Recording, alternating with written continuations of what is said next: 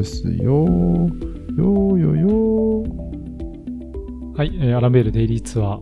今夜も始まります。今夜もというか、朝からという形になるかもしれませんが。もしかしてさっきのオープニングの歌も入ってた？どうしよう、入れようかな。ああ、入れない方がいいんじゃないかな。はい。悩んでいますが、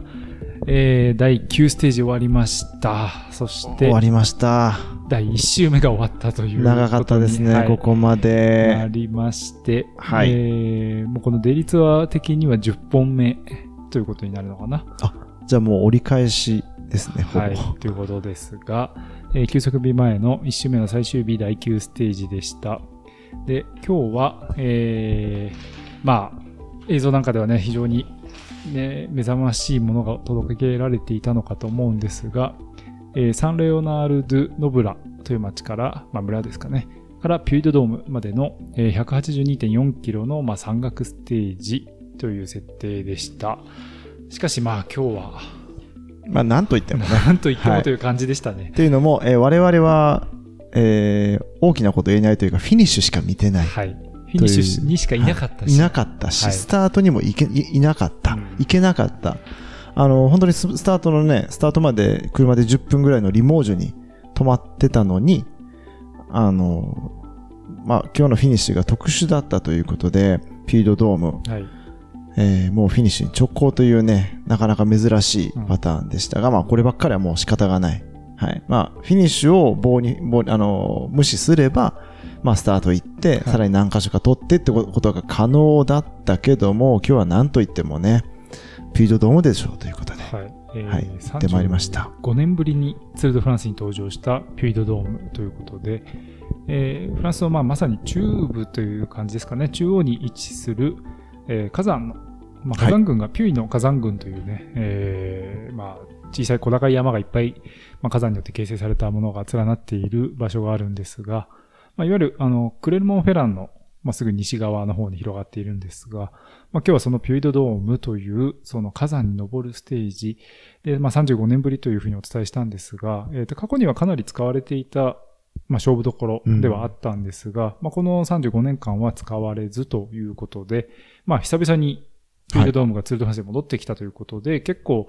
まあ、大会前から、あの、このツールドフランスにおいて、一つ注目ステージとして挙げられていたステージでしたね。まあそうですね。まああの、ピレネとアルプスが注目されるのは、まあいつも通りだけど、まあ最近のツールドフランス、ここ数年、まあここまあ10年ぐらい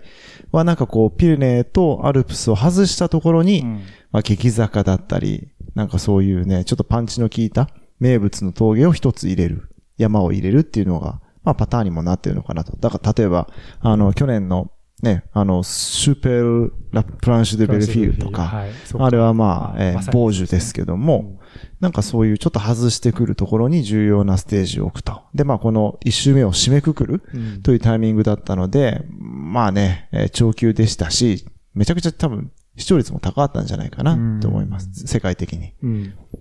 まああの一周目の終わりにふさわしい、まあ、盛り上がりにおそらくなったというね、ステージにも、あだったと思うんですけれども、あの、世界的に注目度というのもあるんですが、やっぱりかなりあの、昨日のプログラムでも少しお伝えしたんですが、フランスの方たち、特にその昔からツールドフランス見てる人にとっては、このピュイドドームというのがかなり大きな意味を持つ、うん、まあ、アイコニックな象徴的な山でもあるという歴史もありまして、えー、ちょっとここはね、改めてしっかり紐解いていきたいなというふうに思うんですが、はい、今日はまあ、スタートいけない、基本的にその公式のプレス担当からも、スタート行っていると、フィニッシュ間に合わない可能性高いから、あんまりお勧めしないよみたいなメッセージがね、入ってましたよね。まあ、えー、っと、最終のそのふもとからフィニッシュに向かう電車の、まあ、最終列車が2時だったので、うん、まあ、スタートちょっと覗いていくぐらいならできたけど、うん、果たしてその2時の最終列車に乗れるかどうかっていうのもキャパ、そのキャパシティ的にわからなかったので、まあ早めに行こうということで、結局ね、フィニッシュで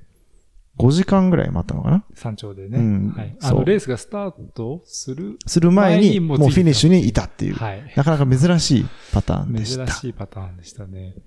ただ、その、ちょっとこうね、プレスが寄りづらいスタートかなと思ったんですが、スタート地点ではかなりいろんな催し物がされていて、ね、ちょっとミスしたくなかったなっていうのも正直あった。まあね、まあでも、ちょっとこればっかりは仕方がなかったかなって感じでしたね。はい。で、まあ何が行われていたかというと、えーこのサンレオナルドノブラという、まあ、村町なんですけれども、ここが要は、あの、レイモン・プリドールですね。えーまあ、フランスで最も愛された自転車選手とも言われますけれども、このプリドールの、あの、住んでいた町ということで、えーで、まあ、その娘さんが、いわゆるマチュー・ファンデルプールのお母さんなんですが、えー娘さんも育った町ということになっていて、で、そのプリドールが今、ああの、埋葬されているうん。まあ、2019年に亡くなったんですが、えーそこは、あの、彼が埋葬されている町でもあるということで、えー2021年のツール・ド・フランスですかね、あの、マチューがステージ優勝した時に、えー天に指を、まあ、さ指さしてフィニッシュしたんですが、あの勝利はね、あの、祖父に捧げるというふうに言ってましたが、ねうんまあ、そのプリドールさんなんですが、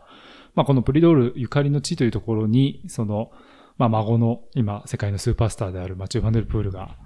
えーやってくるということで、セレモニーが行われました。おやすみ、おやすみ、ルカさん。おやすみなさい。おやすみなさい。はい、おじ、おじ、ルカおじさんおやすみなさい。はい、えー、今、ちなみに日付、えー、夜10時10分ですね。はい。はい。もうルカは寝に行きました。はい。はい、ごめんなさい。で、あのースタート地点では、そのプリドールさんが現役時代に使っていた自転車を、えー、マチューに贈呈するというようなセレモニーもあったということのようですし、えっ、と、マチュー自身も、あの、スペシャルバイクで今日は登場したというねね、うん情報もあって、えーなかなか手の込んだ、えーはい演出もあったようです。行きたかったですが、うん。はい。こればっかりは仕方なかったですね。はい。はい。で、まあ今日はそのフィニッシュまでの移動がかなり、まあ宿を出てからフィニッシュまで移動だったので、えっ、と、我々ちょっと違う車で移動しましたが、はい。えっ、と、僕らが寄ったパン屋の隣に、あの、タバックっていう、はいまあタバコであったり新聞であったり雑誌売ってるところがあって、で、今日はその、スタート地点寄らないので、レキップをもらえないので、うん。あの、買いに行ったんですね。はい。でその時に、あの、ちょっとだけ本が置いてあるコーナーもあったんですが、うんそこにね、そのプリドールの本が置いてあって、うん。で、なんか新しい、あんま見たことない本だなと思って見たら、今年の6月に出たばっかりうん。だったそうで、まあなんかこうフランスを挙げて、レイモン・プリドールを少しこう、ああ、なんでしょうね、取り上げようとしてたタイミングだったのかなということもね、改めて思ったりもしたわけなんですが、そのレキップ誌の表紙が、まあいわゆる、今日はかなりプリドールオマージュはい。なものになってまして、えーこれ、あの、表紙の写真は後で、えー概要欄の方にも、えー上げておきたいなと思うんですけれども、要は昔その、プリドールとアンクティルが名勝負、まあ、肘と肘をぶつけ合った名勝負ですね、うん。をしたという、まあ、い多分ツールファンスの歴史で一番有名な写真があるんですが、その写真の、えープリドールと、えーアンクティルはい。ところだけを、えーマイヨジョーヌを着ているビンゲゴーと、はいマイヨブランの、えーポガチャルはいに差し替えて、まあ、二人があたかもね、肘と肘をぶつけ合って同じ構図にうん。したっていうね。これでもプリドールのところをポガチャルにしてるっていうのがね、なるほど。なんかね、なるほど。普通、だってマイヨジョーヌのビンゲゴーがプリドールの場所であってもよくないって思ったけどね。まあもしかしたらなんかこうしっくりくる写真がこういう配置だったのかもしれないけどい。や、あの、言いたいことはわかるんですが、ただ、この時、マイオジョール着てたのはアンクティルで、ああ、そういうことか僕側にい。たので、マイオジョールの配置としては正しい。うん正しいうんっていうことにはなりますね。うん。確かにね。なるほど。はい。で、あの、まあ、肘と肘をぶつけ合ってっていうね、あの、有名な写真なんですが、まあ、これが撮られたのがまさにこのピュイドドームはい。ということで、まあ、そういう意味もあって、ピュイドドームというのが、もうその、特にろ、まあ、これ64年の話、うん。だからもう50年、もっと前か ?60 年前？60、59年前。の話なんですが、はあの、やっぱりこう、昔からツール見ている方だとか、まあ、語り草になっているということで、えーかなり国内的にも注目度の高いステージになったんじゃないかというふうなところなんですが、ちなみにあの、この肘と肘ぶつけ合うエピソードなんですけれども、あの、理由があったそうで、ほう。あの、単純にこう、お互いぜ限界でせめぎ合っていて、うん。フラッとこうして、えーぶつかったわけではないみたいで、うん。実はあの、プリドールのところに、まあ、この写真見てもわかるんですけど、いっぱいあの、カメラ元なるほど。が、はい、いますよね。はい。で、この、そのうちの1台が、あの、プリドールの太もも、ふくらはぎか。ふくらはぎを、あの、火傷させたそうなんですよ。あの、剥き出しの、なんて、マフラーみたいなマフラーで。はいうん。で、それで、おっとって言って、ふらついたふらついて、アクティル側を寄っちゃった時に、あれがぶつかっ、非常時がぶつかったのを、まあそのレキップのフォトグラファーなんですけれども、が決定的瞬間として収めたっていうのが、うんまあ、と真相らしいですね。なるあの、うん後年、それはあの、プリドルが語っているそまあうなんです実際その道は狭かったけど別にその肘と肘を突き合わすような狭さでもないしね。わざわざ。うんはい。っていうね、まあ話もあったりなんかも出てくるあたりがね、やっぱりこう、うんまあこのステージなんだなというふうにも気がしたんですが、ちなみにあの、この時プリドールは、あの、まあプリドールという選手は結局ツードフランスで勝ったことはない。勝てないかった。で、2位には2回、3位も2回とかになっているまあうんエターナルセカンドと言われる選手なんですが、あの、この1964年のプリドドームの激闘があったツールが一番総合優勝に近いうん。ツールだったと言われていて、えーこのピュイ・ド・ドームで、まあ、お互いせめぎ合いをして、えー実はこのマイヨジョーヌの着ていた最大のライバルアンクティルが、えーまあ、5勝目がかかっていたんですけれども、この日は本当に調子が悪かったと。うん。ただ、それをアンクティルは冷静に隠していて、で、プリドールはいつ攻撃するかっていうのを決めかねていた。うん少しでも弱みを見せたら、ここで攻撃するって、もう攻撃するんだって決めていたそうなんですが、アンクティルがなかなか離れないし、なんか辛いんだか辛くないんだかわからないようなブラフを仕掛けてきて、で、プリドールはもう本当に最後の最後ですね、えー、もう数百メートルというところで思い切っていったら、ずるずるとアンクティルは後退していったと。うん。これは、だからもっと手前からアタックしてたら、タイム差を稼げたかもしれないなるほど。で、この日、アンクティルは実際かなり苦しんだんですが、えー14秒差で、まあ、マイヨジョーヌを守ったと。うん。で、結局その後タイムトライアルなんかもあって、えー最終的には、えーこのツールは、えー50秒、55秒くらいですかね。うんのタイム差で、まあ、アンクティルが勝ったんですが、ピュリドドームで、しっかりピュリドールが自信を持って攻撃をしていたら、おそらく彼が勝っていただろうというのは、まあ、定説になっているそうですね。ただ、この年は、あの、プリドールは、あの、前回、先日もお伝えしたんですが、タイムトライアルの時にメカニックに転ばされてしまって、うんえータイムを失うだとか、バイオンヌにフィニッシュする TT だったんですが、まあちょっとそういった不運なんかとか、あと、モナコのステージで、あの、ボーナスタイムが獲得できる周回のラップを間違えて、うん。えーボーナスタイムをミスミス逃してしまったとかっていう、ちょっとこういろいろ不運があったみたいで、まあついぞ、トゥールドフランスを勝つことができなかったんですが、まあそんな、えープリドールとアンクティルというのは、このツールのこの激闘以来、えーフランスの世論を二分する存在になると。まあ、親しみやすい、えープリドール。でかなり天才肌のアンクティルということで、まあ、こう、アンクティル派とプリドール派っていう、本当にこう世の中を二分するような、えーものになっていくという話なんですが、まあそういうのを聞くと、当時の自転車競技の人気度というかね、そうね。ポピュラーさというのがね、うんわかるかなというところだったんですが、まあせっかくのあーフィールドドームということで、えー日本語でもね、えーこういった歴史をお伝えできるいい機会かなというところでお伝えしました。はい。えー今日、なんか歴史の勉強でした9、が9割ぐらいユータが喋ってるけはい。ここからお願いしようかなと思いますけれども、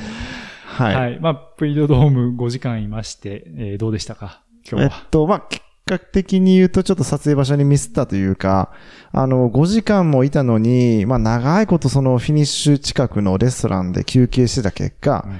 えー気づいたらもう下に下ろしてもらえなかったっていうね。もう、あはい、はい、君たち歩いて降りれませんっていうフォトグラファーがもう大量増、あの、生産されて、はい。みんなフィニッシュに閉じ込められた形になっちゃって、えー、正直ね、あんまピュードドームらしい写真は撮れなかった。まあでも一番その、勾配が増すところ、えー、フィニッシュに向けてのスプリントするようなところで撮ってたので、まあ表情だったり、うんまあポガチャルの関節も追い込んでる表情とか、まあビンゲゴンもそうやし、えウッズが勝利を確信した瞬間とかそういうものは撮れたからよかったけど、別にピュードドームじゃなくても撮れたよねっていう写真になっちゃったんで、まあそこはあの、ユフタの方が残り700メートルぐらい。そうですね。はい。で、えー先に降りて正解でしたね。うんはい。これでもその、聞いてる人でね、なんでこう、ツールの仕事をしに行って、写真を撮りに行ってるのに、そのフォトグラファーが通してもらえないとかってことが起こるのかってうん、ちょっと疑問に思う方もいらっしゃると思うんですけど、うん要はその、そこで行くなとかっていう判断をするのはツールの主催者じゃなくて、はい。えっ、と、まあ、警備に当たっているジャンダルマリーーっていうことなんですよね。うん。まあでも彼らもその上からの指示で、もう絶対誰も通すなとか、うんそういう指示を受けてたはずなので、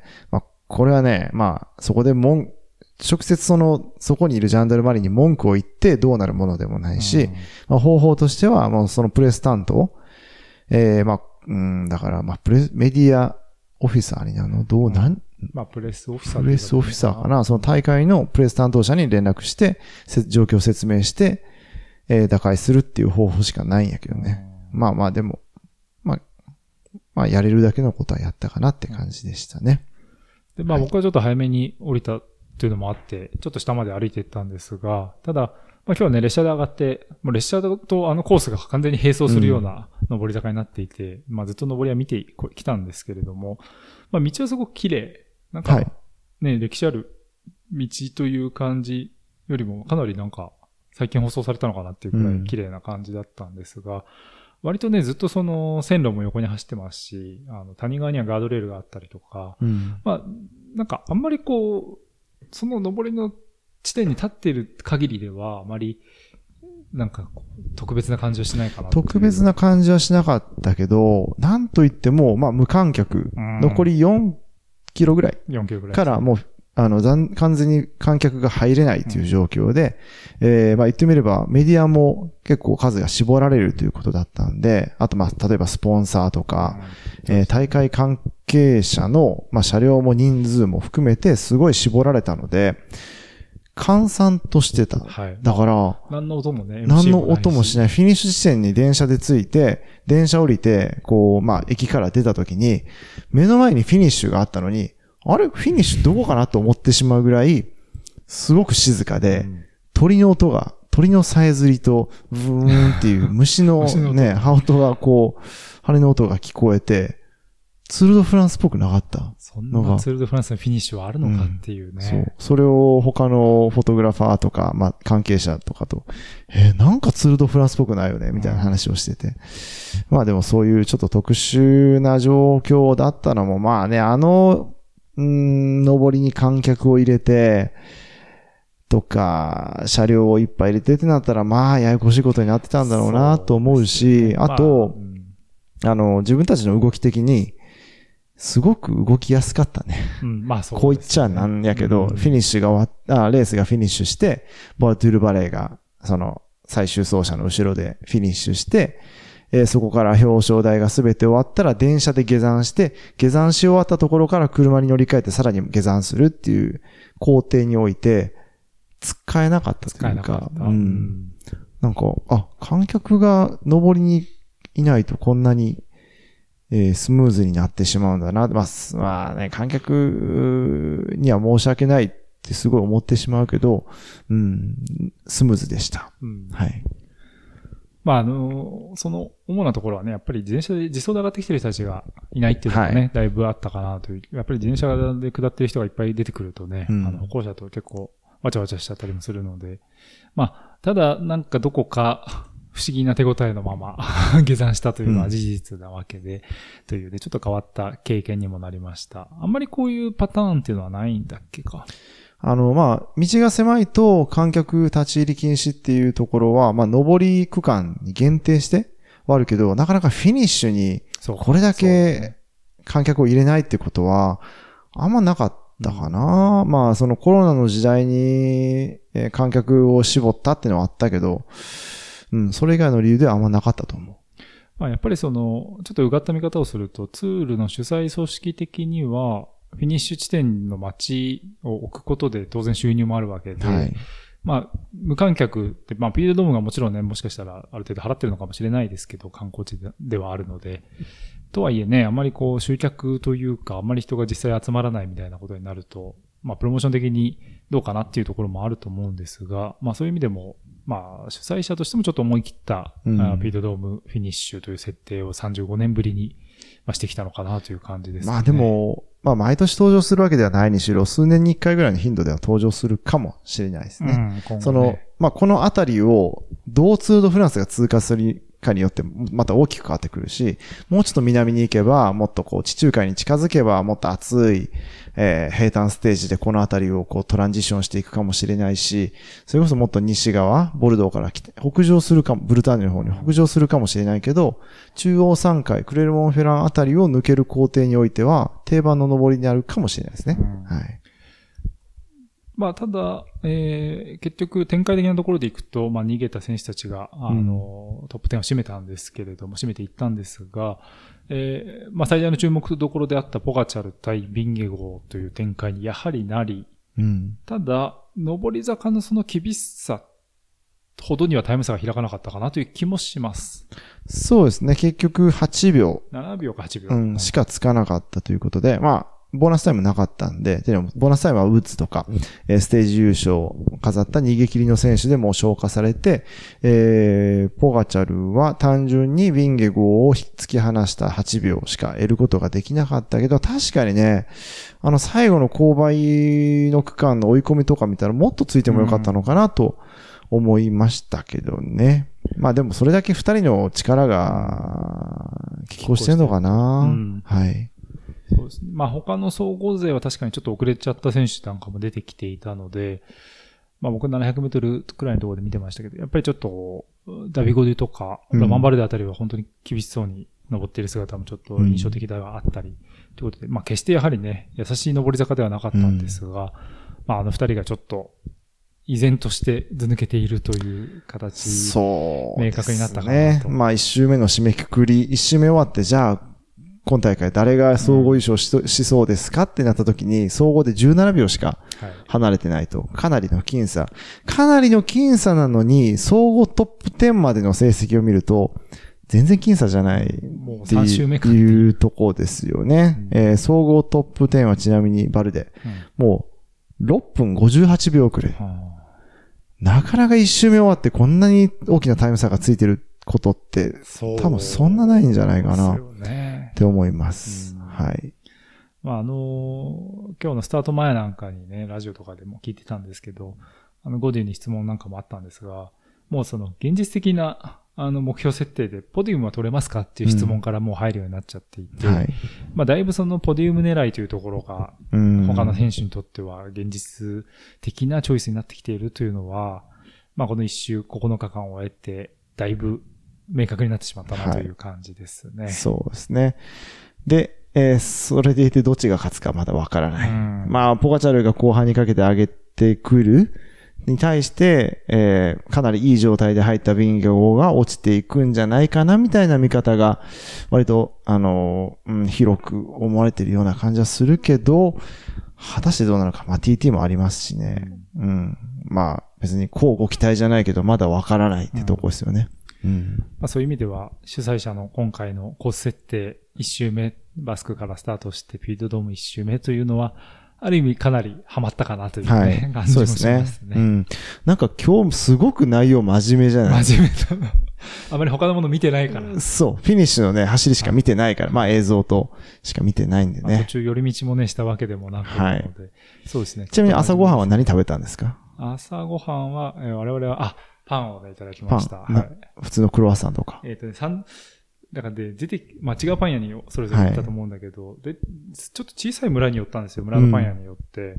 で、お父さんが出てきて、サンドイッチ作れるぞって言う言ってくれたんで、あ、じゃあサンドイッチお願いしますって言って、で、えーサンドイッチはまあ美味しかったんですけど、あの、今日、あの、もともと僕はプレスセンターでうん一日もう張り付きの予定だったので、うんお腹すくだろうなと思って、おやつ用に、えっ、と、パンオショコラを。パンオショコラ。あ、はい偶然ですね。私もパンオショコラと、はえっと、ショッソンオポンあ、シャソンポム、はい。を食べたんですけど、はいパンオショコラって書いてました？えっ、とね、か、あの、書いてな何のな、あ書いてないし、値段も書いてなくて、でもパンオショコラで通じました。た。あ、通じました。一応。っていうのも、我々は今、パンオショコラエリアに入ったということで、はい。それは何なんだというと。まずちょっと、パンオショコラについてパンオショコ、ラは何かってところからいくと、日本にもでもあるよね。多パン屋に行くと。ぶ、でもね、いいパン屋というか、おしゃれパン屋。でもしかもちょっと高い。でもこっちより安いか。こっち、うんもうちょっと大きいよね。そう。うん。あのー、なんて言うんでしょうね。クロワッサン生地の中に、あの、チョコレートが、まあ、形はクロワッサンじゃないはい四角いんですけど、あの、チョコレートが練り込んである、うんまあ、パン、オーショコラ、オーあの、カフェオレのオーと一緒なんですけど、まあ、チョコ入りパンえーチョコパン。チチョコパンですね。うんなんですが、まあ、僕は結構これ、パンショコラが大好物でして、はい。どこ行くところどころで買っては、うん。味定めというかね、品定めしているんですが、でパンオショコラのエリアに入ったっていうのは、はい。っていうのも今大会バスクで開幕して、えまずまあフランス、バイヨンヌにフィニッシュしてとか、まあ最初のあのエリア、うんえーボルドーから南にかけて、はいトゥールーズの西側みたいな、そのエリアはパンオショコラと言わないと。ねそれ全然僕知らなかった。そう、ショコラティーヌ、ショコラティーン。ショコラティーうンっん。ていう、そうなんですよねで、確かにショコラティーンって書いてるの一回見た。あ、そう。うん。あだから、なんか、全く同じものなのに、地域によって、そんなに名称が変わるのは面白いなと思ってー。そうですね。うんあの、まあ、フランス語で、あの、INE っていうかね、インネ、インヌっていうのはなんか、何々ちゃんとか、うんちょっとこう、小さく可愛らしいみたいな呼び方するときに、まあ、あの、言ったりとか、あとまあ、女性の名前によく使う、ジュスティーヌとかね、クリスティーヌとかっていう、まあ、ニュアンスが出てくるんですけど、なんかこう、パンオショコラが可愛らしいものっうんていうような見,、見方をするのか、うんショコラちゃんじゃチョコレートちゃんチョコちじゃないけどゃんみたいな。うん。うんっていうのはね、面白いなとチョコパンンっていうか、チョコちゃんっていうか、みたいな感じかな。ああ、まあそうかもね。うんでも、これもね、この間話したけど、日本でね、同じ食べ物なのに呼び名が変わるものってあんまりないんじゃないかな。魚ぐらいしか思い浮かないですね。はい。また魚の話になるっていうパターンですけどね。まあ東西でね、魚は呼び名が違うんですけど、食べ物はなんか意外と、まあそれでいくとあのーこの間ロックフォールって街を通ったはいああ、あのチーズのロックフォール。そう、と思うじゃないですか。うん違うんですよね。ただ、どっちも南仏というかね、割とそんなに遠くないエリアにあったりして、あれっていう感じはあったんですけれども、そうね。なるほど。ショコラティンね。ショコラティーヌね。今日の一言、ショコラティーヌ。はいパンオショコラ。あでしたの、放送終わって、なんか、翌日に普通にこう、ステージの移動の時とかにね、あれを言えばよかった、これを言えばよかったって思いいや、出すんですけどもう、ね、もう、もどどんうんそんな旬じゃなくなばっていす。くということがね、あって、はい。今もきっと本当は話したいことあったはずなのにあったはずなのに、そう、メモしとけよっていう形ですけどね。はいそうそうなんですよあの、じゃあちょっと、あの、外れて、ただ、ピードドームの話もう一個していいですか？あ、どうぞ。あの、ピードドームはですね、まあ、先日あの、モンテーニュの話したと思うんですけど、まあ、ただちょっとフランスの知識人を登場させたいなと思いまして、えーピードドームはあの、ブレーズ・パスカル。はい。今のヘクトパスカルでも有名ですけど、うんパスカルねまああの、パンセイというね、あの本でも有名な、まあ、哲学者であり科学者のパスカルなんですが、えー彼がですね、あの、高度による気圧の変化を測定する実験うん。を、お発明した場所がこのピードドームだとおー。いうゆかりもあるんです。なるほどね。はい。頂上が標高1400、あ、でもフィニッシュが1415メートル。うん。で、そこからさらに登るもんね。はいあと50メートルぐらい登るかな。30、そうですね40メートルぐらい。結構上にあって、登ったところに電波塔が立ってて、結構昔からありそうな、なんか崩れた建物そう、とか。えっとね、マーキュリー寺院ですね。うんで、あの、まあ、メルキュールなので、えっ、と、ギリシャ系の、あれ？ごめんなさい。えーギリシャ系かな。あの、まあ、神話の、あの、マーキュリーですよね。うんあ、の、っていう、まあ、神様を祀るんですけど、なんかこの地域一帯に、その、メマーキュリー信仰がもともと土着であったらしくて、うんまあ、キリスト教のではなくて、土着の信仰としてあったらしくて、その当時の、まあ、あの、祀、寺院として祀るものが、まあ、あの、あの山の上に、うん。まあ、立っていて、まあ、おそらく、やっぱり火山の形とかってすごくちょっと神聖なものというか、ね超自然的なものに見えたっていうのがあって。で、まあ僕もちょっとその、あの、廃墟みたいなところがざっと周り歩いてみましたけど、結構でかい建う物ん。でもあったりとかして、まあそういうちょっとこう、特殊な、やっぱりね、でも特殊ですよね。街からもすごく高台に見えるねし。。うん。街を見下ろす見下ろすという表現が本当にまとえてる感じで、で、あの、まあ、Google マップでピュイドドーム、まあ、もしくはクレルモンヘランで調べてもらって、あの、衛星画像にしてもらったら、本当にね、なんか、火山うん。がポコポコポコポコ、うん。えー穴が開いてるね。まあ、その中うん。で一番高いのが、うん一まあ、おそらく一番高いのがピュイドドームで、その周りもポコポコポコポコと、えー穴が開いて、まあ、山があって、うん。カルデラみたいになってて、で、その近くにボルビックがあったりして。はいうん。だから、ボルビックのパッケージの山ってピュードドームじゃないのかな？おそらくそうじゃないですか。そうね多分きっとね。うん。調べとけよって言われそうだけど。はい。あんまりこう、前々に打ち合わせとかしないこのデイリーツアーなんですが、えっ、と、待ってください。アランベルデイリーツアーとは何かという今日の説明がなかったので、ざっと今、今かいっていう感じですが、入れさせていただきます。アランベルデイリーツアーは自転車ライターの小又ゆふたとフォトグラファーの辻圭が2023年のツールドフランス現地からお届けしているポッドキャストプログラムです。今年のプログラムはキャニオンジャパンと当たり前田のクラッカーでおなじみ、前田製菓のサポートでお届けします。ありがとうございますありがとう。ございます。数日に一度、現地で取材したキャニオンと当たり前田のコンテンツをお届けしていますが、今日はキャニオンコンテンツをこの後お届けしますので、お楽しみにしてください。番組を継続するためにぜひこの2社をご利用ください。キャニオンと前田製菓の両社から本ポッドキャストリスナー限定のクーポンコードが発行されています。キャニオンは自転車購入時の梱包料無料、アルペシンやモビスターのチームグッズ、キャニオンオリジナル製品が20%割引のコード。前田製菓からはウェブショップで購入いただくとおまけのお菓子が3割ほどもついてくるというそれぞれ太っ腹な特典をいただきました。ポッドキャストの概要欄にリンクがありますのでチェックのほどよろしくお願いいたします。はい、はい思い出したかのように入れちゃってすいません。はい。で、ボルビックのパッケージは、えーピュイドドームじゃなくて、そのすぐ横にあるピュイドパリウでした。はあ、はい。またちょっと違うんまあでも近い、すごいい近いエリアでしたね。今日看板で見ましたね、名前をうんボルビックのね。はい。まあ、ピュイって多分その火山系の、うん、なんかとんがったうん山。とかの地形のことをね、うん。多分これも現地の昔の言葉、元気なんじゃないかなと思うんですけど、あの、いくつかね、ピュイド風とか、うん。ツールフランスでもね、通るような、えー街の名前なんかでもね、あったりしますけど、はい。まあ僕ら今、そうだ、今日はクレルモンフェランの、えーと東側になるんですかね。東側ですね。はい。はい。にの、えー小さな町の。アパートというか、うんアパートですね。一軒家を貸し切った。うんでも一軒家を貸し切ったけど、そのあたりの、その、まあよくある、えーチェーン系のホテルよりは安いっうん。ていうね。4部屋あって、さらにキッチンも全部揃ってて、リビングもなんか2つぐらいあって、はい今日はだからそのリビングから、えーお届けしているんですが、えーかなり快適というか、こんなにちゃんと明るくて涼しくて、テーブルがあって、はい。資料を広げられてという環境でインタ収録できるーネットはないけどねインターネットがないのがね、一つあれですが。うんそんな、ままあ、あの今日はから、休息日3日間3連泊。そうですね。休息日の次の日も終わってからまたここに戻ってくるということなので、3連泊、かなり楽ちんなえー日程ですね。うんはい。明日は休息日。はい。で、まあ、クレルモンフェランのスタートするステージも、えー休息日明けの翌日ですかね。休息日の翌日は、まあ、クレルモンフェランのスタートじゃないんですが、すぐ近くの、ボルカニア、なんかその火山、火山アトラクションみたいなパークみたいなとこね、ねスタートして、うんえー、またクレルモンフェランに戻ってきて、その次の日クレルモンフェランスタートしてまた離れていくと。うんはい。っていう感じでで、すね。またで、また東に向かっていく感じ。はいで、その翌日はクレルモンフェランのスタートということで、まあ、この感じでクレルモンフェランの街をなんかのんびり歩いたりするかんことなさそうだなという気もしているんですが、うん、まあでも、この街もちっちゃくて、なんか静かでね、いい感じなん感じで。ですね。明日は、えっ、と、まあ、それぞれの仕事をしつつ、洗濯に行きの、あとは？なんか川を見て興奮してらっしゃったけど、明日はちょっと釣り竿を出しましょうか。いよいよ。好きですね。いやいやいや。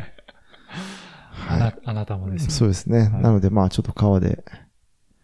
何、何が釣るかわかんないけど、うん これでもね、自転車乗る意味でもそうですけど、10時まで明るいっていうのは危険ですね。今10時37分で、まあ、ようやくしっとっぷりとうん。くれた感じです。あの、明らかに自分の、そのガーミンの表示、ガーミンに表示されてるボディバッテリーですね。はい。が、なかなか回復しなくなってきてるっていうのがね、えー毎日そこまで、そこをついて、またそこから回復するけど、回復の山がだんだんちっちゃくなってくるっていうねそ。右肩下がりうんに回復度合いが落ちている。だからまあ明日は、もうなんかゆっくり休息できるわけじゃないけど、まあでも、気持ち的にはね、うん、気持ち的には完全オフ、完全ではないけどオフにして、歯切れ悪いな。で、えーっと、まあ、イタリア人のね、ルカがパスタを作るっつってるんで、はい明日の夜はこのアパートでご飯を食べましょう。はい。イタリア人はバリッラのパスタしか使わないというのはそんな本当ことない。そんなことない。うん。んなことないではいす。。まあ、あの、すでに昨日、一昨日ですかね、パスタ、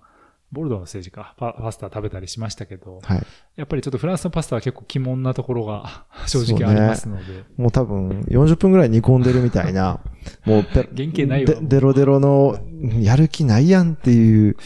パスタでしたね。はい。はい。なのでね、明日はちょっとルカのパスタもね、楽しみにしたいと思いますが、えーまあそんなわけで、えー今日は、第9ステージ、まあ最終日、最終日、休息日。最終日 まだ最終日遠いややよ。遠いですね。はい。はい。えー休息日前日の、まあ、ステージということで、まあ、ちょっと特殊なステージということもあったんですが、えーここでちょっとね、キャニオンのコンテンツも入れさせていただきたいと思います。えーインサイドキャニオンということで、えーキャニオンのね、ツールドフランスで、今回のツールドフランスに帯同している、あるいは関係している、まあ、キャニオンの関係者の方のインタビューをお届けしているんですが、えー今日は、えーこの、サンレオナルド・ノブラスタート、ピュイドドームフィニッシュというレイモンプリドールに捧げるステージということもありまして、えキャニオンからはですね、実は、あの、マチュー・ファンデルプールの、えースペシャルカラーモデルがついに発売になったと、まあ、いうこともあって、まあ今日ね、マチューが乗ったのは、またさらに、さらにさらにスペシャルな、あうんの、プリドール仕様の、まあそのさっき言った、あの、一番有名な写真、プリドールとアンクティルの有名な写真がヘッドチューブにうんまあ、プリントされているっていう、まあ、かなりスペシャルだったんですが、えー今シーズンのお春先以降ですかね、マチューが乗っている白いバイクが、まあ、実際に発売になってという形でなりました。で、まあ、今日はこのプリドールとマチュー・ファンデルプールの二人のね、えーソフト、孫の、えーエピソードっていうところがかなり色濃いステージにもなっていましたので、えー今日はですね、えーちょっと特別思考を変えまして、はいえー前日前回のバイオンドにフィニッシュするステージだったかなの朝にですね、えーおじいちゃんと孫が観戦に来てたんですね。うんレースの観戦に。で、アルペシン、えードグーニングのチームのバスの前で、あの、フェンス越しに選手が来るのを待っていた二人だったんですが、おじいちゃんの方が、えーレイモン・プリドールが、それこそ、えー90 64年にはい着。ていたメルシエのジャージ。おーで、今、お孫さんがですね、あの、21年の第一ステージで、えーアルペシンドクーニングが着た、そのメルシエのジャージをオうんマージュしたアルペシンドクーニングジャージを着てて、うんこの二人絶対プリドールとマチュー好きでしょっていうか佇まいだったので、ちょっとお話を聞いてきました。えーそのちょっとインタビューの模様をね、お届けしたいと思いますので、お聞きください。で、ちょっと最初の質問だけ、えー音声が抜けちゃったんですが、ちょっと簡単な気持ちで聞いたら面白い話が出てきちゃったので、慌ててレコーダー回したんですが、え最初はですね、1964年のツールドフランスのプリドールとアンクテルの決戦というのが、まあ今も語り草ですけれども、当時のことを覚えてますかという質問をしました。えここから音声が始まります。はい、1964年のツールを覚えています。バイオンドにフィニッシュする第17ステージの個人タイムトライアルでプリドールが転んだことも覚えています。ただその時は何が起きているか、あその意味は自分には分からなかったんです。ただ走っている全ての選手を応援していたようですね。えーその時は僕は10歳だったので、まあ、それも無理ない話です。ただ、あの時代、えー私の家族はみんなプリドール派でした。彼に何が起きたかということは、その後に映像で見て理解したんです。今、マチュー・ファンデルプールを見て、レイモン・プリドールを思い出すことってありますか？はい、あります。その体つきはすでにどこかおじいさんを思わせるところがありますし、顔つきもやっぱり似ています。時代が違うので、機材やトレーニングの仕方も変わっていて、パフォーマンスという意味では単純に比較するのは難しいとは思いますが、マチューはとにかくアタックをする選手ですよね。実はプリドールもそうだったんです。生まれながらのクライマーではなかったと思いますけれども、それでも素晴らしい途半力を見せてくれたものです。でここからはおじいさんから逆に質問されました、まあ、よくある質問なんですが、えー日本人の選手いるんですか、えー今年はいません以前はいたんですねはい昔はいたんですけどというとお孫さんがバレンにいますよね荒城でしょとあよくご存知ですよと言ったらおじいさんがですね僕の孫は全部の選手知ってるんですよ名前も乗ってる自転車も50メートルくらいのところから自転車見ればそれが誰の自転車か言い当てるんです彼はすごく頭がいいんですという、えーショートインタビューでした。はい。いや、なんか、いいね。自転車のこと知ってる。感じがね、しますね。まあ、えっ、と、おじいさんの方が、えー60年に10歳だったということですので、今70歳くらいなのかな。で、お孫さん、まあ、おじいさんも自転車乗るって言ってたんですけど、お孫さんも自転車大好きで、特にまあ、選手のことが大好き。うん。自転車のこともね、見分けられるなんて言っていて。まあなんかちゃんとこのプリドールからファンデルプールまでに至るような、そのね、血筋というか、うんというものが、まあフランス文化の中でもね、えーこうやって受け入れられているんだなということで、ちょっとほっこりする、えーインタビュー、まあ簡単な会話ではあったんですが、ご紹介いたしました。さあまあそんなエピソードも挟みつつということで、まあいよいよ明日は休息日ですので、ちょっとしっかり休むということにしたいとはい。思います。もうなんか2階からいびきが今聞こえてきましたけど。はい。えー、休息日、えー、放送もありますので。え、あるんですか？はい、一つ。わかりましたえー昨。昨年同様ね、あります川沿い、川、は河原でい。川のせせらぎを多分明日はあお届けする。アランベール、サイフィッシングポッドキャスト。フィッシングポッドキャストになるかもしれませんけれども。あなるほどデイリーフィッシングではないので、そこは、ははいい、ご勘弁いただければと思いますが。ウィークリーでもね。っていう感じで、えーお届けしてまいりました。えー第9ステージでした。サンレオナルド・ノブラからピードドームまでの、まあ、エピックなステージをおそうです届けしました。ね。なんかもう気持ち的には半分来たっていう感じがどうしてもある。まあ日程的にもやっぱここまで9ステージで、あと6と6なんで、はい。そうですね。ここまでがどうしてもね、あの、チームプレゼンテーション等と、あと、日本人にとってやっぱ自作ボケの調整とかもあるので、なんか、ね本当に一つ目の休息ができたら折り返し感はどうしてもありますよね。うんで、これまた昨年も、まあその前も一緒やけど、第10、第11、第12ぐらいまで行った、第13ぐらいまで行ったら、もうパリです。はい。気持ちはね、そこからすごく早く終わってしまうんで、はいはいあのーまあ、今 J スポーツ等々で、そのね、ライブでご覧になってる方も、はいあれ？そろそろ終わってしまうみたいな、うんちょっとそういう、もう後半戦に入るのでね、もう1ステージ、1ステージしっかり見逃さずに見ていただきたいと思います。はい。まあ明日はね、レースがなくて、ちょっとね、えーファンの皆さんには、えー寂しい一日になるかもしれませんけれども、はいまあ、ポッドキャストなんかでも楽しんでいただければと思いますし、J スポーツさんは、休息日 TV なんかでもはい。それ明日撮るんですね。あ私は出ないです。あ、出ないですね。ははい。私は明日朝から、えー YouTube の収録をします。あ、はいそっちに出るということで。まあ、出るというか自分で作るっていう、はい、そうです。ね、感編集まで自分でございますはい。いや、本当にマルチですけれども。まあ、そんなわけで、えー、休息日。まあ、あの、ハッシュタグ、デイリーツアーでね、えー引き続きご意見、ご感想などいただけると非常に励みになります。よろしくお願いします。ということで、えー、お届けしましたのは、えー、自転車ジャーナリストの又井二と、はい、フォトグラファーの辻圭でした。ではまた明日ですね、休息日になりますが、お会いできればと思います。さよなら、アドバン。はい、さよなら、おやすみなさい。おはようございます。